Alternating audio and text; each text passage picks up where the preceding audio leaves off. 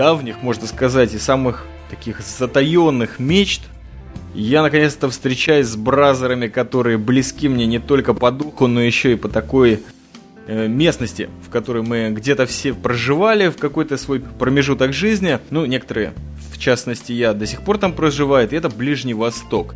И сегодня с нами на связи в этом скайп-касте, прежде всего, давно-давно пропавший Яшар. Яшарыч, привет. Привет, я с вами. Да, человек известный многим старожилом Арпода по своему замечательному подкасту из Турции, ныне и позже немножечко из Москвы, и Алекс Смит, известный по подкасту Мархаба из Объединенных Арабских Эмират и тоже немножечко из Москвы, где, в общем-то, два этих бразера сейчас и проживают. Привет, Алекс. Привет всем. Первая мысль основана на моем каком-то подкастерском опыте, и это прежде всего перед скайп-кастом и вообще перед любой записью стоит хорошо покушать плотно, чтобы не испытывать нервных потрясений, не нервничать, а в таком вот спокойном ритме излагать самые глубочайшие мысли, которые на тот момент пришли в голову. Я вот подумал, есть такая тема, как хавчик, приятная всем, приятная и серьезным слушателям и подкастерам, и просто восточным, ближневосточным бразером. В Москве из вашего ближневосточного опыта какие вот есть блюда, которые в Москве, вот допустим, можно тоже найти, которые были в Эмиратах или в Турции? Что такого можно покушать, чтобы вспомнить немножко Восток или атмосферу?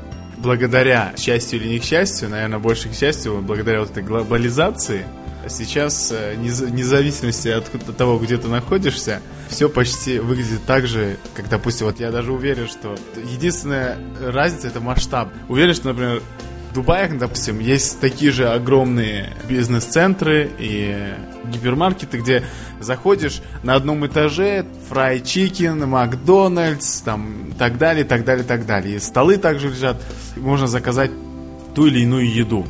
А потом приезжаешь в Москву, заходишь в какой-нибудь гипермаркет, такой же торговый центр, и то же самое. Например, в Израиле, думаю, точно так же.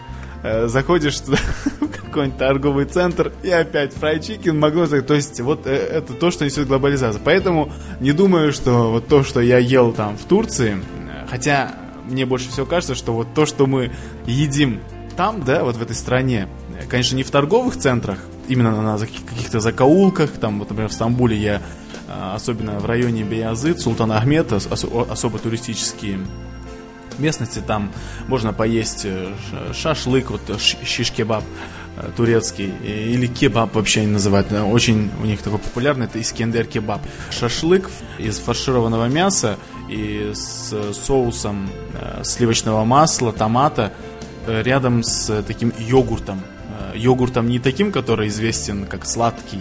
Э, кстати, это, наверное, единственное турецкое слово, которое сейчас употребляется во всем мире. Самый искендер кебаб, но сейчас э, можно почти в любом торговом центре Москвы точно так же заказать э, этот искендер кебаб. Но опять же, как я и говорил, одно дело есть в торговом центре, где все как-то вот излишне заготовлено, вот. И, и вкус у нее получается не совсем тот. Даже те же самые суши, может быть, они не совсем настоящие э, в России. Кстати, после того, как я приехал в Москву, я ознакомился с японской кухней, вот именно с сушами, они мне очень понравились. Суши, роллы. Но когда ты ешь эти суши, вот именно в торговом центре, где ты берешь заказ, садишься за любой столик, э, то вкус был совсем иной. То есть, если у вас была возможность такая, думаю, у каждого есть такая возможность сравнить какую-то еду в ресторане или в кафе и еду, которая продается в торговых центрах. То есть торговый центр это, это для Макдональдсов и Бургер Кингов, но никак не для еды какой-то культуры, там, турецкой, арабской, японской и так далее. Вот. Алексеич, что у тебя? А у меня есть два замечания. Во-первых, все, что сказал Ишар, это правда. И Макдональдс, он и в Африке Макдональдс, он и в Эмиратах Макдональдс. Но я, например, был сегодня в Москве в торговом центре и видел ресторан под названием Хабиби. Хабиби это чисто арабское название. Это ресторан, стилизованный под арабские какие-то мотивы. И там на рекламе были суши. Это вообще, на мой взгляд, вещь нереальная. кстати, у меня, по-моему, есть фотография. Если я найду, я пришлю обязательно, чтобы выложить шоу-ноты. А что касается того, что мне не хватает кухни, вот той, которой я познакомился в Дубае, да, мне очень не хватает ливанской кухни, вот этой э, ливанской, египтянской, но больше ливанской кухни, различного рода кебабы, различного рода шашлыки. Мне очень не хватает риса, приготовленные с барбарисом, с разными приправами, какими-то еще вещами. Это то, что я там узнал, и то, что я здесь нигде, к сожалению, найти не могу вот в том качестве. И плюс еще, например, вот японская еда, да, я очень полюбил именно дубайскую японскую кухню, то есть в том виде, как она там преподносится. И здесь я не могу найти некоторые вещи, которые вот мне очень понравились по Дубаю, но я их просто здесь не могу найти. Например, дубайская якисоба и московская якисоба. Это совершенно два разных блюда, не имеющие друг к другу никакого отношения. Но, в принципе, самое вот самое большое что-то, что я потерял, это ливанская кухня. Это сто процентов. Скажите мне, пожалуйста, ребята, вот такая штука, которую я сам видел в Москве, не далее как э, в этом уже уходящем году посмотрел и не попробовал, должен признаться. Есть такое замечательное блюдо, называется шварма. Но как-то между Питером и Москвой произношение этого слова различается, то есть это либо шаурма, либо шаверма. Кто-нибудь в Турции, Яшарыч э, или Алексей в Эмиратах там пробовали и в Москве вот такую вот? Я не знаю, откуда берется именно название шаурма. По-моему, это более такое среднеазиатское название, мне почему-то так кажется. Потому что в Турции это называется кебаб. Кстати, кебабом чаще она называется, чем шаурмой. Хотя нет, в России больше шаурмой. А в Турции называется донер кебаб. Знаешь, есть такой э, режиссер Фатих Акын, у него есть фильм, именно называется э, что-то там кебаб или донер. И там, в общем, про семью какую-то, турецкую семью, которая в Германии именно занимается этим бизнесом. У них бизнес именно вот продажа кебаба, а вот именно вот этот донер кебаб, то есть это э, мясо на вертеле, ее здесь называют шаурмой. Я с шаурмой познакомился в Германии, обучаясь там в институте. Э, там он тоже называется Дёнер Кебаб. И там я его ел очень много. В Дубае, кстати, мне не пришлось его поесть, может быть, разочек, но и то в таком шикарном ресторане, там был ифтар. Э, мы с друзьями приходили во время месяца Рамадана. По-моему, там тоже была шаурма, но точно вот не могу вспомнить. А в Москве последнее время я тоже ее не ем, потому что, честно признаюсь, пугают санитарные условия, в которых она приготавливается. Кстати, замечу, что я тоже ни разу еще здесь, э, в Москве, не ел эту же самую шаурму. В Турции я, кстати, очень часто ел, вот именно донер, кебаб был там уверен, что мясо это как бы чистое, вот как там говорят, вот кошерное. По такому принципу мне всегда, у меня было доверие, я ел. Мне, кстати, я хотел еще заметить, мне очень стало смешно, когда вот Алексей сказал про суши в арабском ресторане. Просто не знаю, это на самом деле смешно. Но в Москве эти суши, они до такой степени популярны, что начал даже в тех кафе, которые вроде бы на вид не могут тебе предложить суши, я уже стал спрашивать, а есть ли у вас суши, потому что э, вероятность того, что там будут продавать суши, она большая. И даже здесь некоторые ребята прикалываются, суши это русское народное блюдо. Вот. Да, заметил я этот замечательный тренд суши. Конечно, я его отпробовал в Москве, но не суть важно. По-моему, он действительно более популярен, чем блины как настоящие восточные мужчины, ну, в какой-то мере нас это затронуло всех, мы поговорили о мясе. Я вот знаю, что законом иудаизма и по законам ислама э, мясо должно пройти какую-то обработку, не обязательно санитарную, но оно должно отвечать каким-то религиозным стандартам, ну и сейчас тоже. И вот как есть кошерное мясо у евреев, точно так же есть халяльное, если я не правильно произношу, мясо у мусульман. И вот э, я знаю, что Алексеевич в бытность мою в Москве мы как-то обсуждали этот вопрос. Подписывается на халяльное мясо, потому что оно очень качественное. И вот как с употреблением этого мяса, Алексеевич, до сих пор порубаешься по фишке или как? Да, я тебя хотел просто поправить. Мы э, в Дубае за неимением свинины очень э, резко перешли на курятину и в первую очередь на баранину, то, что мы раньше не ели. Действительно, в Москве баранины не так уж и много, прямо скажем. И мы обычно закупаемся в супермаркете Ашан, и там как раз баранина это в принципе только халяльное мясо. То есть там есть специальное такое место от одного производителя, там есть баранина. И так как мы просто хотим баранину, и мы ее время от времени едим, то вот э, действительно покупаем именно халяльное мясо. Хотя не скрою, что не только баранину, но и говядину, например, мы тоже там берем э, из этой же части магазина. Да, э, мясо очень хорошего качества, нам очень нравится, и покупаю это мясо не потому, что оно халяльное, да, я покупаю, потому что оно объективно лучшего качества. Вот и все. Да, я тоже знаком вот именно в Ашане. Кстати, турецкая фирма. Знаю э, рассказ этого человека, который эту фирму создал. Это человек, который приехал сюда работать на какую-то маленькую фирму. И он работал поваром, и первое время, так как некоторые турки, кто из религиозных взглядов, кто из э, вообще э, чисто вот культурно, некоторые не едят. Вообще, как бы турки не едят свинину, да, как мусульмане, а еще и бывают те, которые не едят э, именно не халяльное мясо, то есть мясо, которое не зарезано во имя Бога, то есть это главный принцип, чтобы быть халяльным, и чтобы было, текла кровь. То есть животное должно истечь кровью, такие вот ужасы мы сейчас здесь рассказываем, и тогда вот этот человек, он резал 2-3, скажем там, барана э, в неделю, и потом ему его начальник предложил, а почему бы тебе вот не поставлять, потому что им, к нему очень часто обращались за этим мясом. Было очень много людей, которые не могли покупать нигде мясо, и они обращались к нему. И этот человек, он э, потом стал резать чаще, больше, и потом ему просто его же начальник посоветовал, а почему бы тебе не открыть именно вот такое вот дело.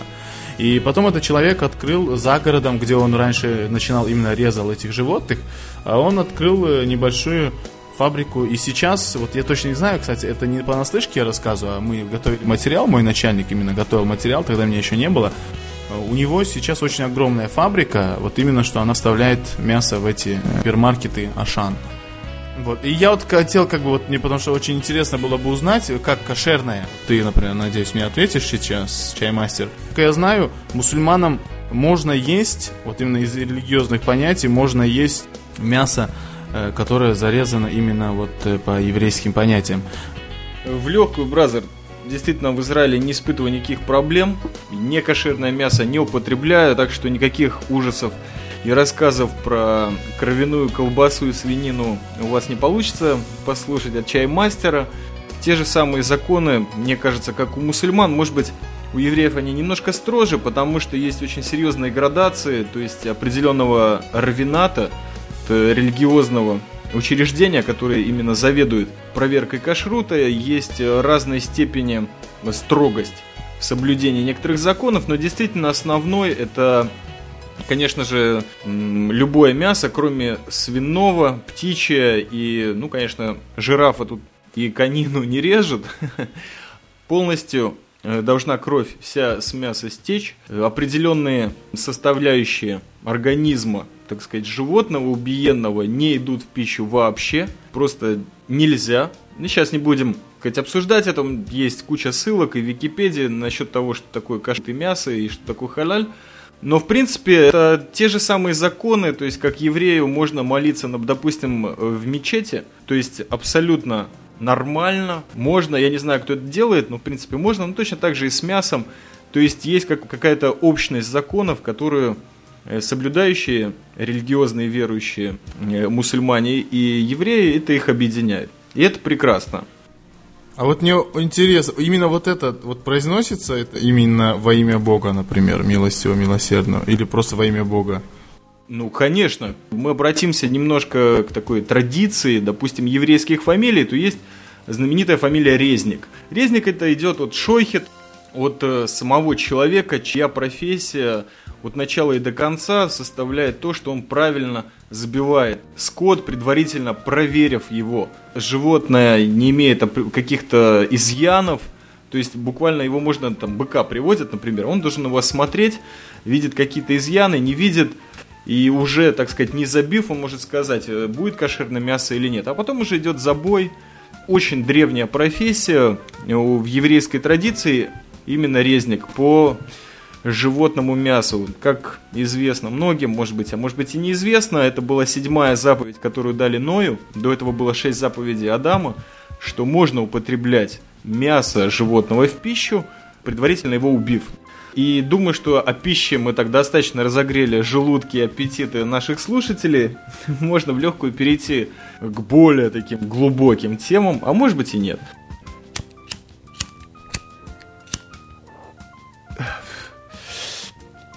Это Big Brothers подкаст.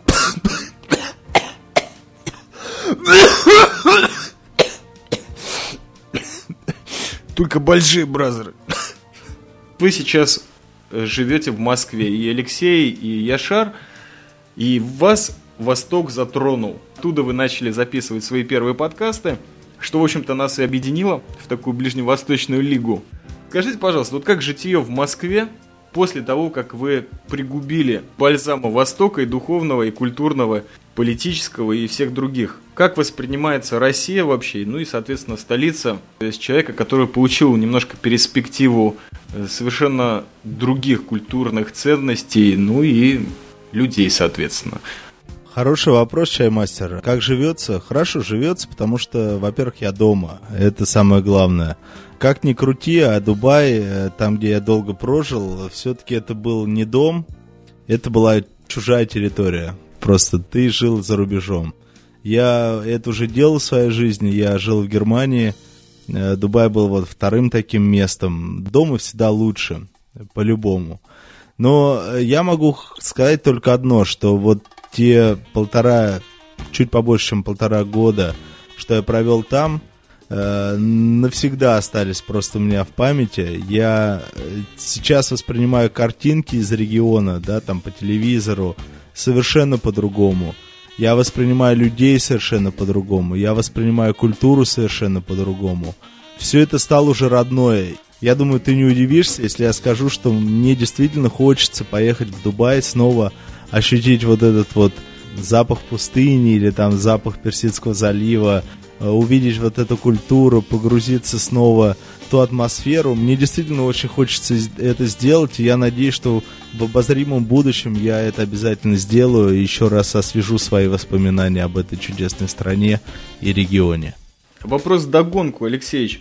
Э, скажи мне, пожалуйста, есть какие-то вот, допустим, понятия или определенный взгляд на вещи, которые ты почерпнул только там, в Эмиратах, и принес с собой на свою родину, ты как, на какие-то вещи, в которых воспитывался в России, ты смотришь немножко по-другому. Есть что-нибудь такое? Тяжело сказать, я вот прям тебе сейчас пример не дам, но я думаю, что я, наверное, стал немножко спокойнее, рассудительнее. Раньше мне казалось, что я более импульсивный. После проживания в Дубае действительно вот это вот спокойствие, э, восточное какое-то мудрость, не мудрость, но вот какое-то определенное обдумывание каждого действия, выдержка в каких-то реакциях. Я думаю, что вот это у меня тоже немножко вошло в мой обиход. Так, чтобы прям что-то меня коренным образом изменило, пожалуй, нет. Пожалуй, нет. Единственное, вот, что я действительно очень четко понял, это то, что там живут такие же люди, как мы, что у них есть такие же проблемы, что они немножко другие, но в целом, в целом, это те же самые люди, и с ними очень приятно общаться в большинстве случаев. Насчет вот э, того, что я подчерпнул, ну, наверное, больше всего то, что мне понравилось, я понял, как вот нация, вот именно турецкая, они любят свое прошлое, как Османская империя. То есть они очень этим гордятся, и они считают себя очень великой страной. То есть вот я раньше, будучи гражданином, человеком, родившимся в Советском Союзе и учившийся в русской школе, я заметил, как войны мы всегда выигрывали, в истории всегда мы были правы. Ну, конечно, это все-таки детское, то, то, чему учат в школе, а в школе, конечно, и должны такому учить э, человеки, должно воспитываться какое-то патриотическое сознание.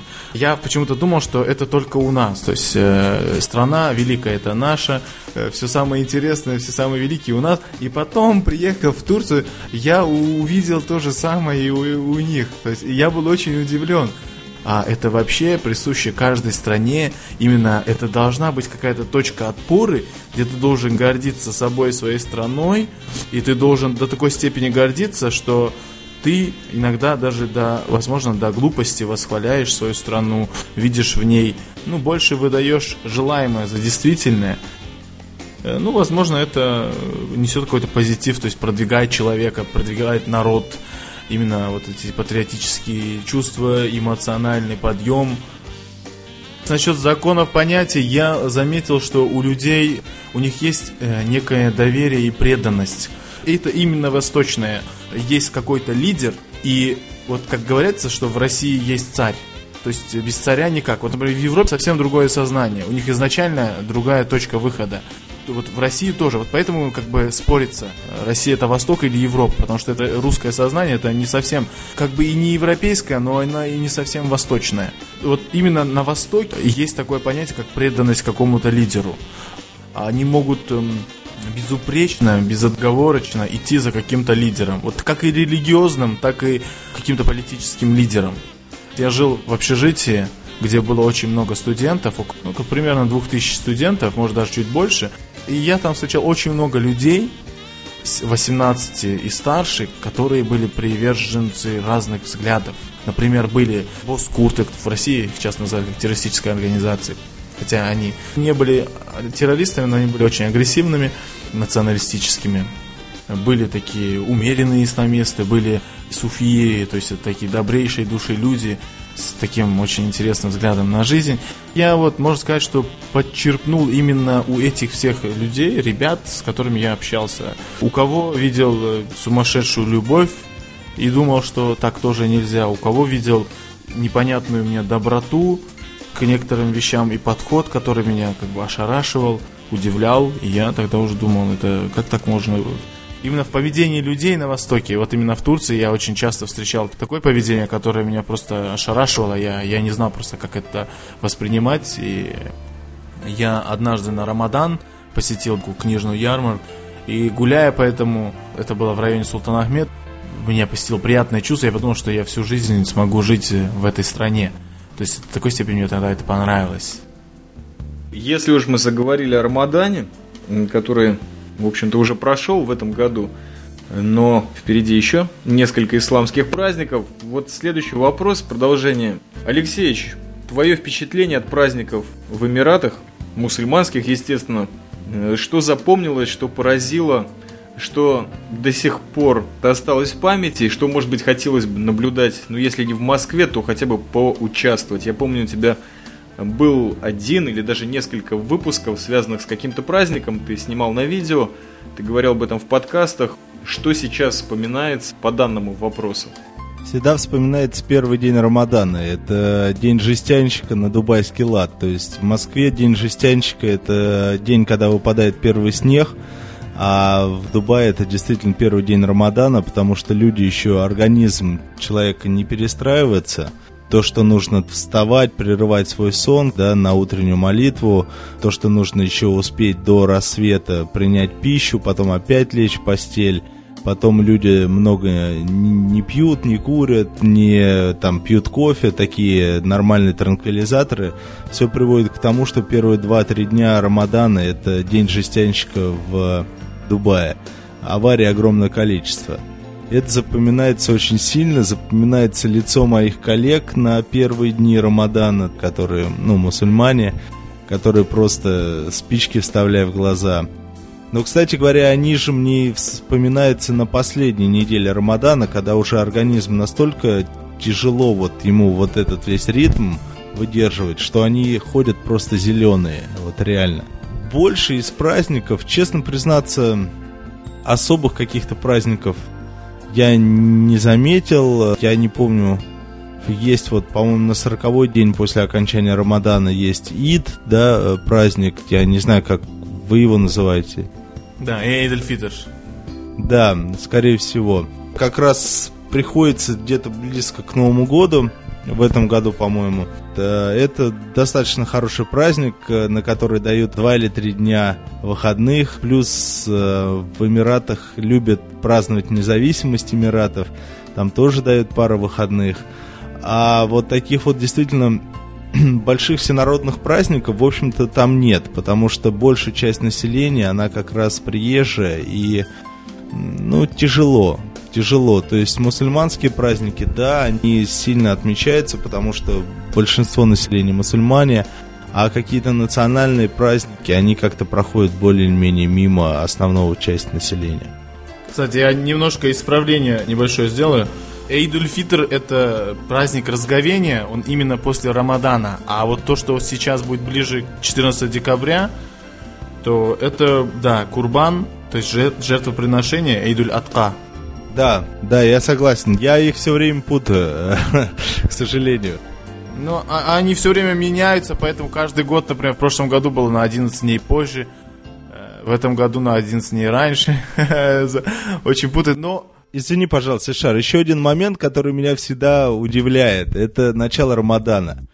То есть, э, вот реально, когда никто не знает, просто начало Рамадана, это, как правило, ну, определяется, там тоже есть один день, по-моему, выходной, если не ошибаюсь, что-то в начале Рамадана дается и потом от этого зависят все остальные праздники. Это от Луны все зависит, просто появится месяц или нет. До последней секунды там, я уже не знаю, до последнего часа ты не знаешь, идти тебе завтра на работу или, или не идти на работу, потому что еще неизвестно, начнется Рамадан или нет.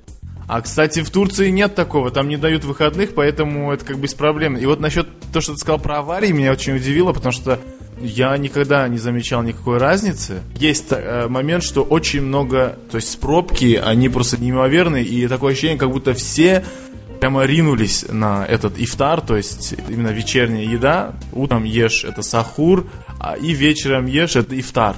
Вот вечерний ужин, такие ужасные пробки. Я просто помню, когда я только приехал в Турцию, если не ошибаюсь, примерно в 4 часа.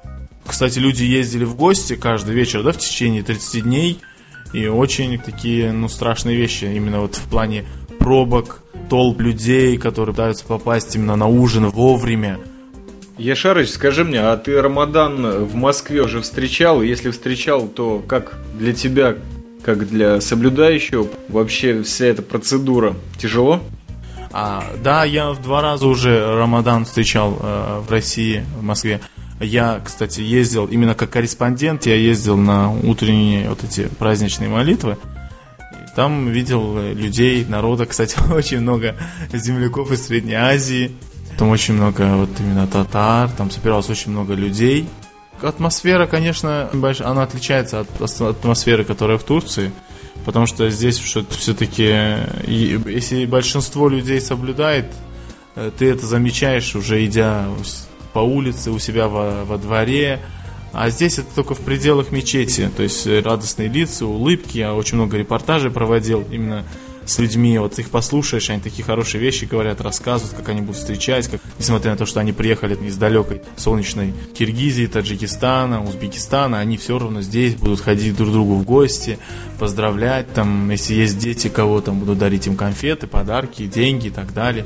Но когда ты выходишь за пределы мечети, правда, там они больше охватывают место, чем мечети, думаю, это очень сильно мешает э, людям, которые ездят на работу по утрам. Это просто ужас, наверное, мне кажется, для них. Иногда я об этом тоже беспокоюсь. Не хочется, чтобы думали плохо, там, злились и так далее.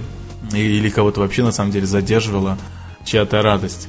Вот, кстати, я хотел бы сказать, что вот этот месяц Рамадана, он, конечно, очень интересный. Со всех точек зрения, со всеми своими ифтарами, там, обязанностями. Например, здесь, в Москве, здесь все-таки большинство не мусульман. И поэтому, э, если ты видишь какие-то, ну, признаки соблюдения Рамадана, э, ну, как-то это не так бросается в глаза. А в Дубае там наоборот, там все это соблюдают, и уже другие люди, они как раз обязаны, буквально обязаны, то есть мы все пытались как-то более-менее следовать э, тем законам, мы не пили воду на людях, там, да, даже в машине не пили воду. То есть э, там люди не курили в общественных местах. То есть всегда старались как-то, чтобы вот эта вот общая атмосфера, общая атмосфера на улице, там, в городе, атмосфера именно вот этого религиозного праздника, она соблюдалась. Это, на мой взгляд, очень важно и очень интересно. То, что действительно все абсолютно, буддисты, там, христиане, неверующие, все как бы в этот момент пытались вот уважать ну, законы, уважать вот тот священный месяц, и все следовали каким-то ну, определенным вещам. Кстати говоря, здесь, я уж извиняюсь, э, я работал э, и работаю сейчас, в принципе, недалеко от метро Третьяковской, и был очень удивлен, когда узнал, что там недалеко на станции Новокузнецкая, ну, на улице Пятницкая, есть мечеть. Причем абсолютно во дворе дома, то есть с улицы ее даже не видно. И только лишь входя в, во двор, ты видишь мечеть, и ты попадаешь как бы совершенно в другую ситуацию. Ты попадаешь из э, более-менее купеческой Москвы, такой славянской местности, ты попадаешь вдруг какую-то территорию мусульманскую, где есть мечеть, где уже люди ходят э, специфически одеты. Я видел, как бараны несли в мечеть, я уж не знаю для каких там ритуалов. Это настолько интересно, что вот в Москве переплетается одно в другое. И, кстати, я не знаю, насколько там созывают ли на молитвы по утрам. Думаю, что вряд ли. Мне кажется, что никто не разрешит э, 5-6 утра созывать кого-то на молитву, но все равно интересно, как ты как бы с одной веры, ну вот буквально несколько шагов, и ты попадаешь совершенно в другую ситуацию. Это замечательно. Hey, это подкаст Big Brothers. Только большие бразеры. Следующий вопрос из э, сердца Сиона, чаймастера, это вопрос трофеев. Как я в своей подкаст-ленте «Радио 70%» периодически этой темы касался, но более с военной точки зрения, вот хотелось бы узнать. Такой факт мне знаком, что когда я, например, летел в Ригу, ну, в Москве пока что заказов не поступало, просили, о, бразер, а ты вот в курсе, там, может быть, можно где-то купить кальян да, или можно купить где-нибудь палестинский платок, потому что он очень такой серьезной популярностью пользуется в среде альтернативной студенческой молодежи, или просто хочется иметь такое что-нибудь. Различные другие вещи, там, ну, как вот, не знаю, с охоты рога тянут.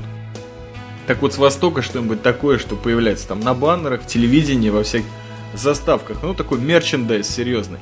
Вот у меня вопрос к вам, ребята.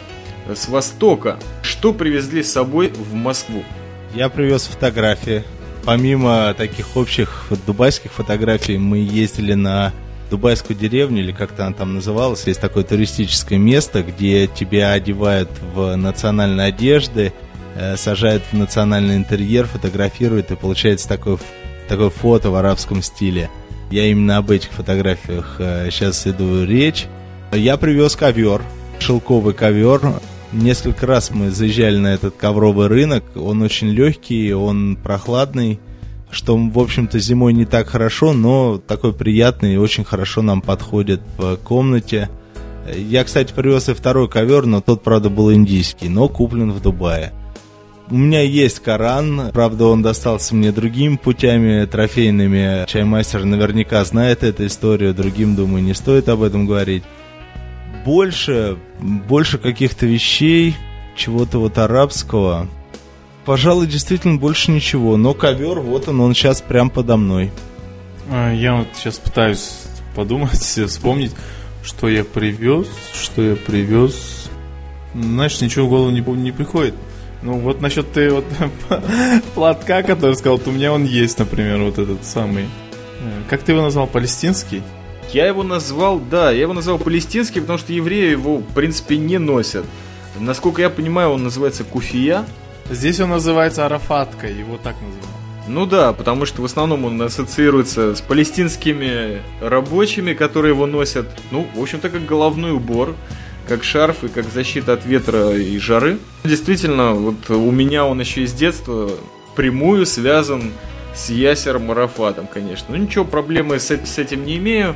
Кальяна дома тоже у меня нет, но платочек есть. Подарил мне его тоже один подкастер, бывший Исаев Джа. Вот как память. Использую его в различных видео подкастах Кармультук. А у тебя, значит, платочек есть. А что еще?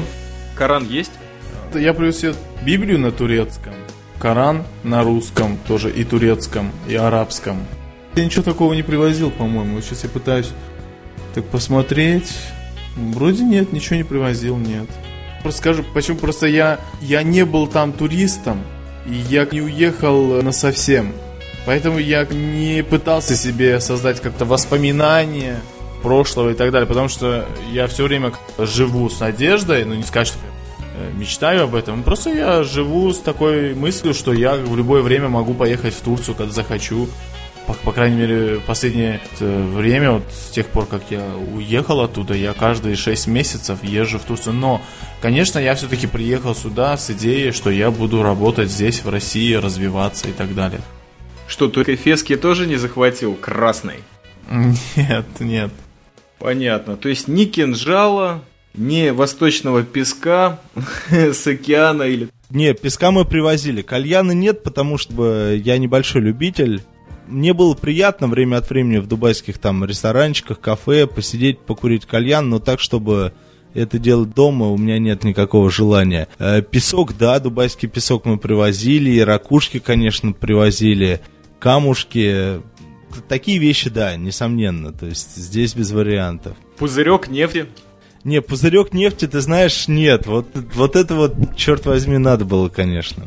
Но нет. Де- деньги привозили.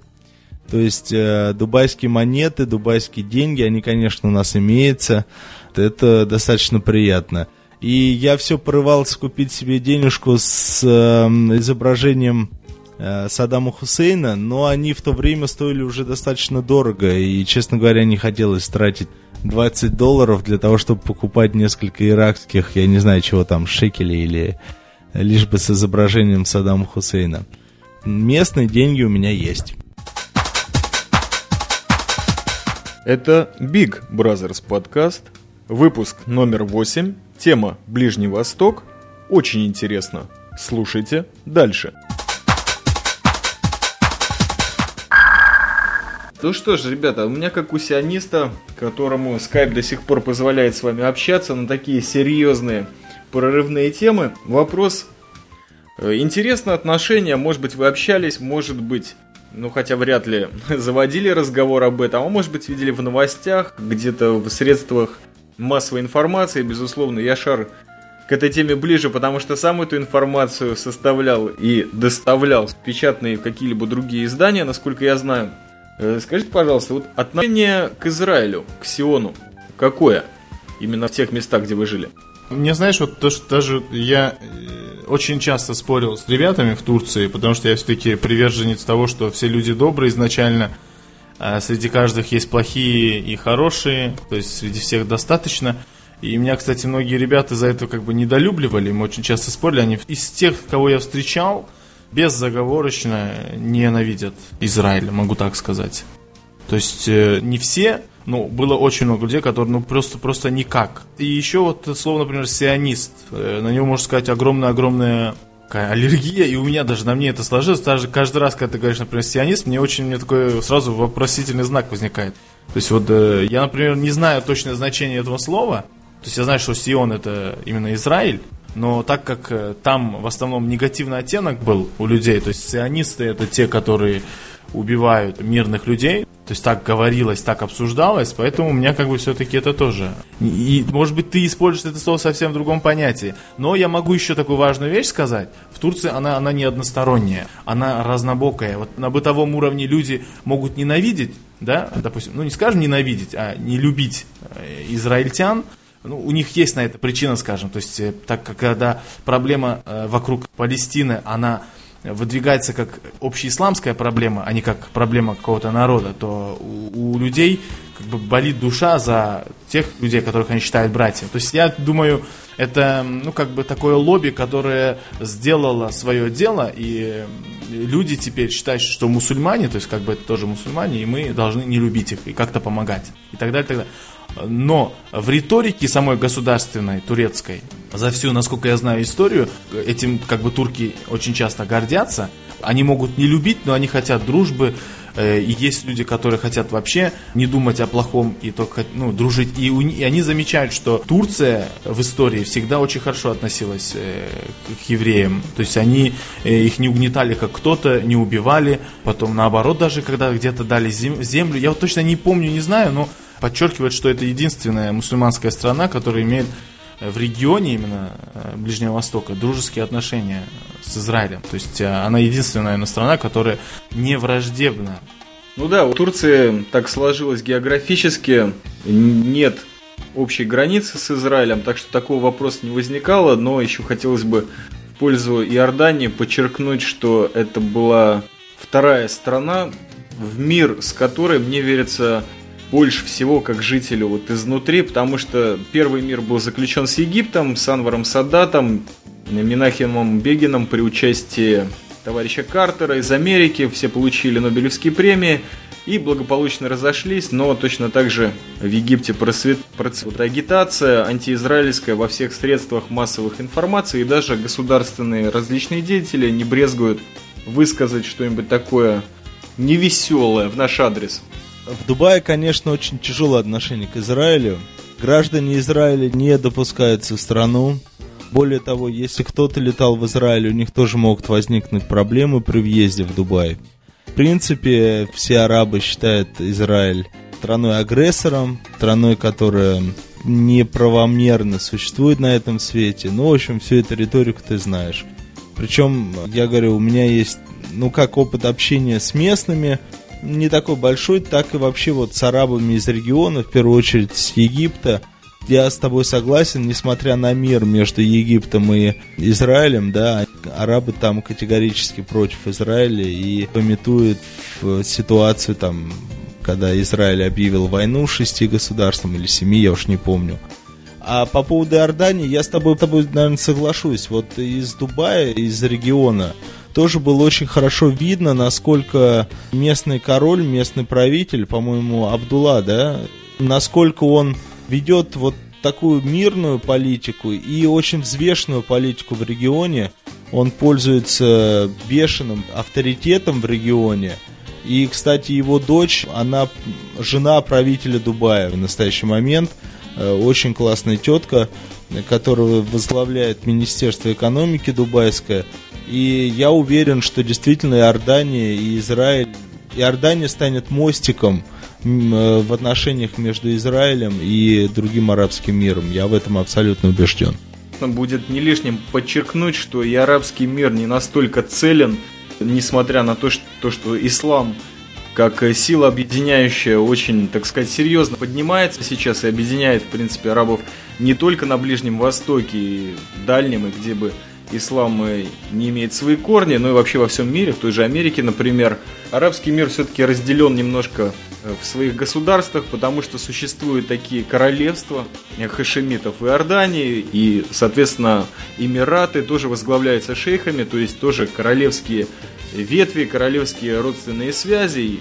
И есть государства арабские, которые полностью ветские, такие как Турция, как Египет, как Ирак – и между вот этими вот э, видами государств происходят различные трения, свои очень э, серьезные, иногда запутанные отношения, так что это тоже будет не лишним заметить.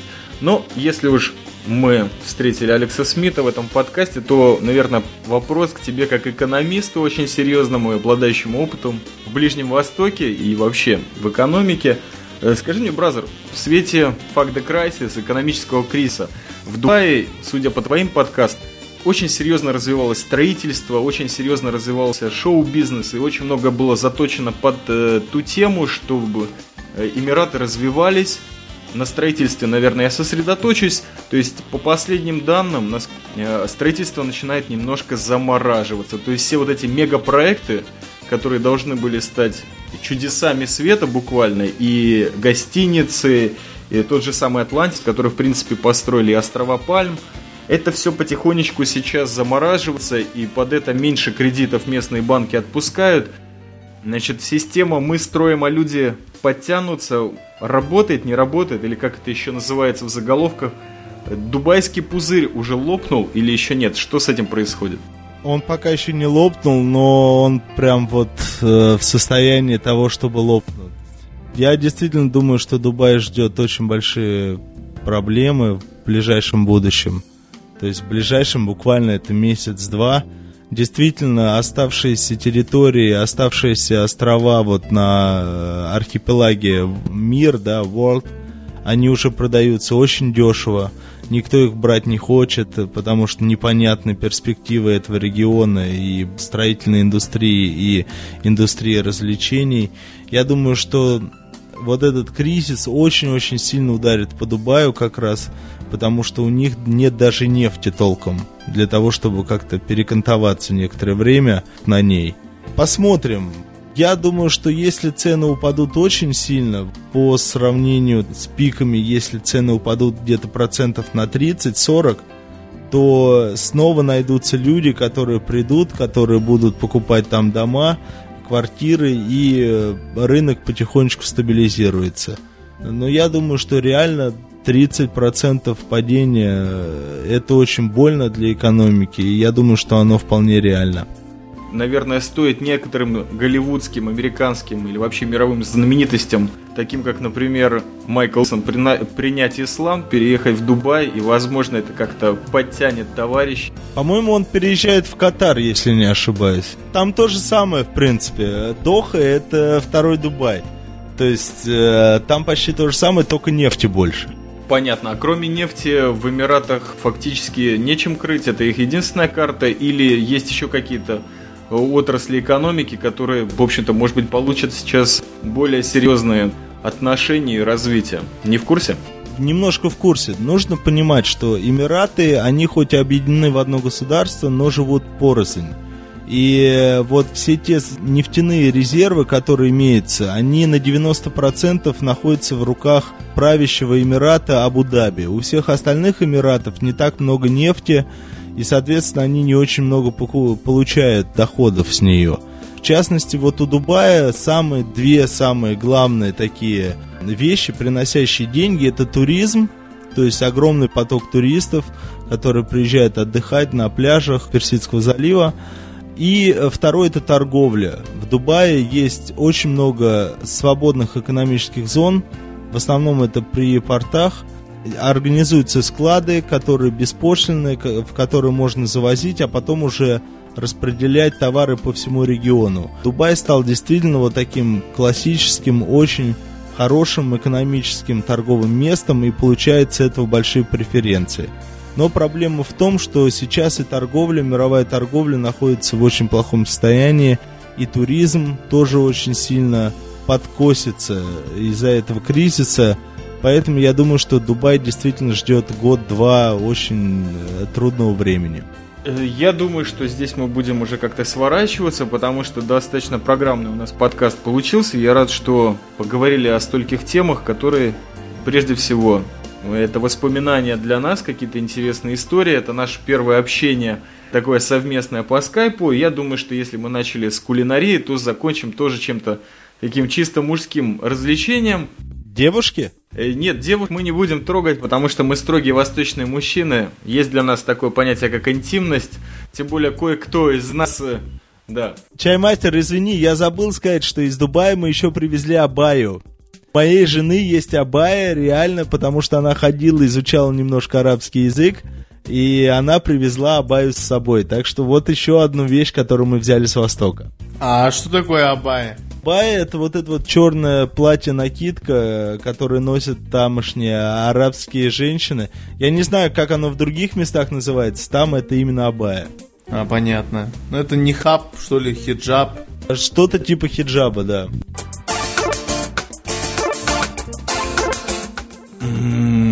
Подкаст э, «Большие бразеры». Э, тут все связаны.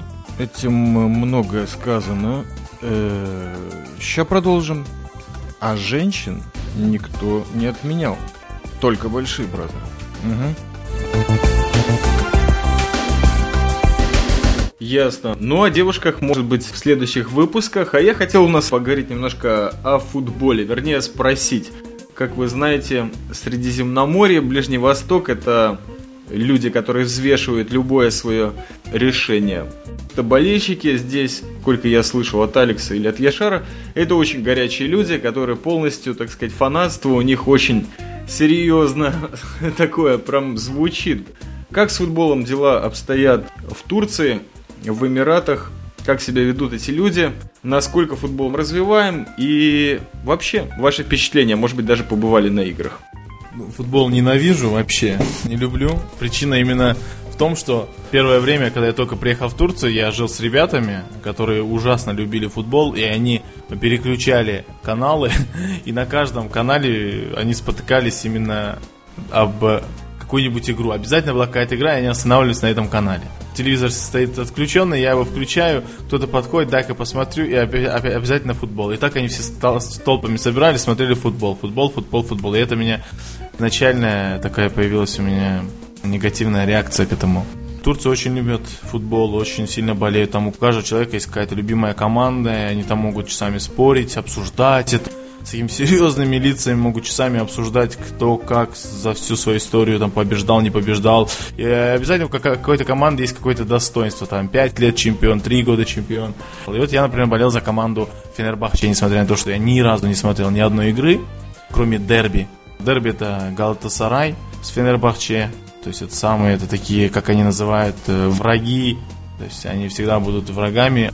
И я могу рассказать только одну историю.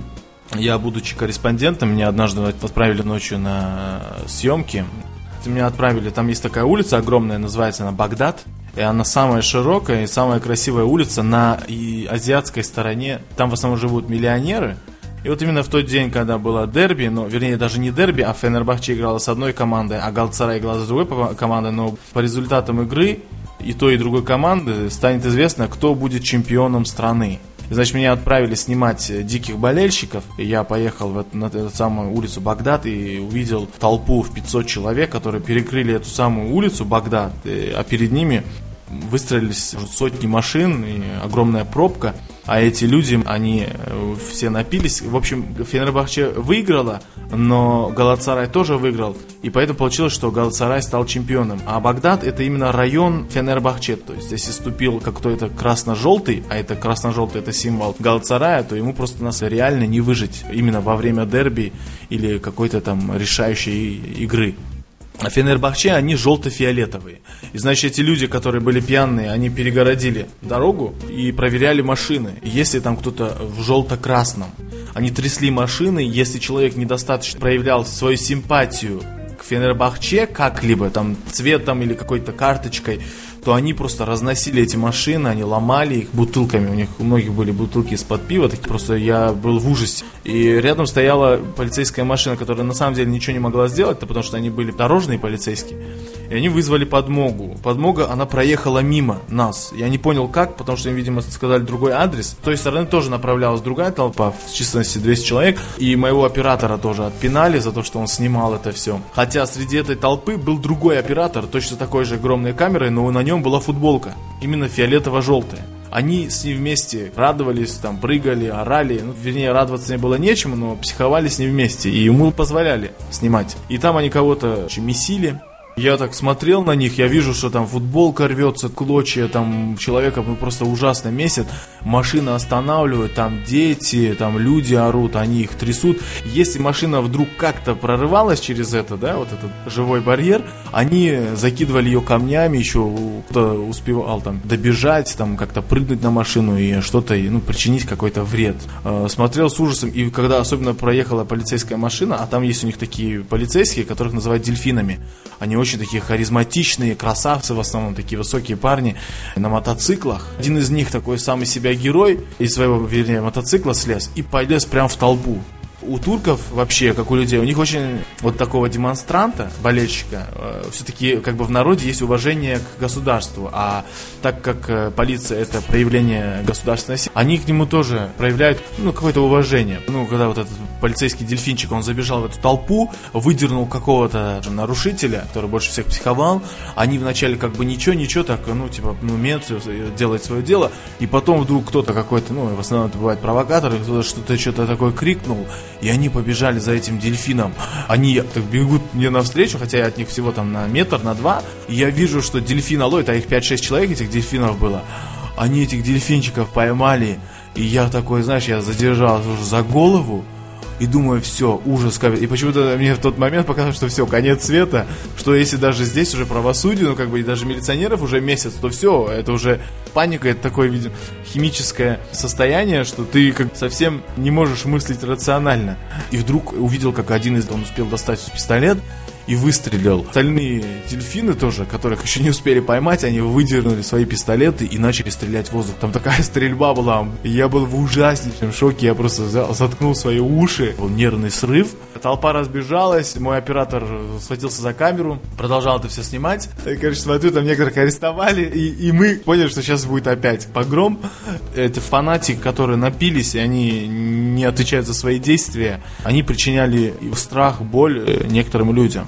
Я в Дубае пережил удивительное событие, нереальное просто. Местная команда Объединенных Арабских Эмиратов выиграла арабский кубок. У них, в общем, есть такое соревнование, где страны Саравийского полуострова между собой соревнуются.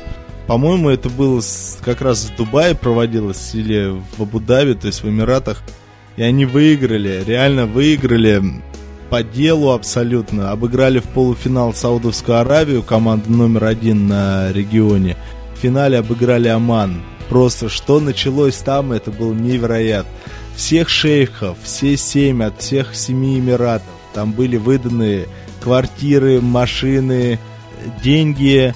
Было выдано там по верблюдице, почему-то еще. В общем, ну просто супер. Э, я могу подтвердить, что это очень хорошие болельщики, очень экспрессивные такие, самые настоящие. Единственное, что меня раздражает всегда, это музыка, которую вот в барабан они бьют постоянно во время игры. Это страшно бесит. Но это везде, по-моему, да? Или только там? Это только в арабском мире. Такое музыкальное сопровождение, оно не очень принято в Европе. Не, в Турции вроде тоже стучат, э, но не, не, не знаю, просто не слышал, как там в Аравии, вот в арабских странах там, понимаешь, там не только стучат, там еще и на дудочках играют. То есть вот постоянное так музыкальное сопровождение, оно доводит просто до безумия. Да, это не очень. Ну, а что, все мы, мы, ни, ничего не было там. Э, у вас ты ничего не расскажешь нам, чаймастер, как в Израиле? Хороший вопрос, Яшарыч. Но я, как всегда, спецом взял на себя роль такого соведущего или, не знаю, координатора, чтобы ничего конкретного в очередной раз не рассказать модератор. Может быть, в следующем подкасте, да, я такой модератор своих собственных тем. Я думаю, что на сегодня мы уже достаточно рассказали, осветили тему прежде всего от замечательных подкастеров, которые каким-то образом по своим личным причинам давно не выпускались, но думаю, что этот подкаст бразерский, безусловно, это дело поправит. Или, по крайней мере, уже от имени всего арпод сообщества мы намекнули этим замечательным бразерам Алексу Смиту и Яшару, что подкастинг это что-то, что от вас уже ждут.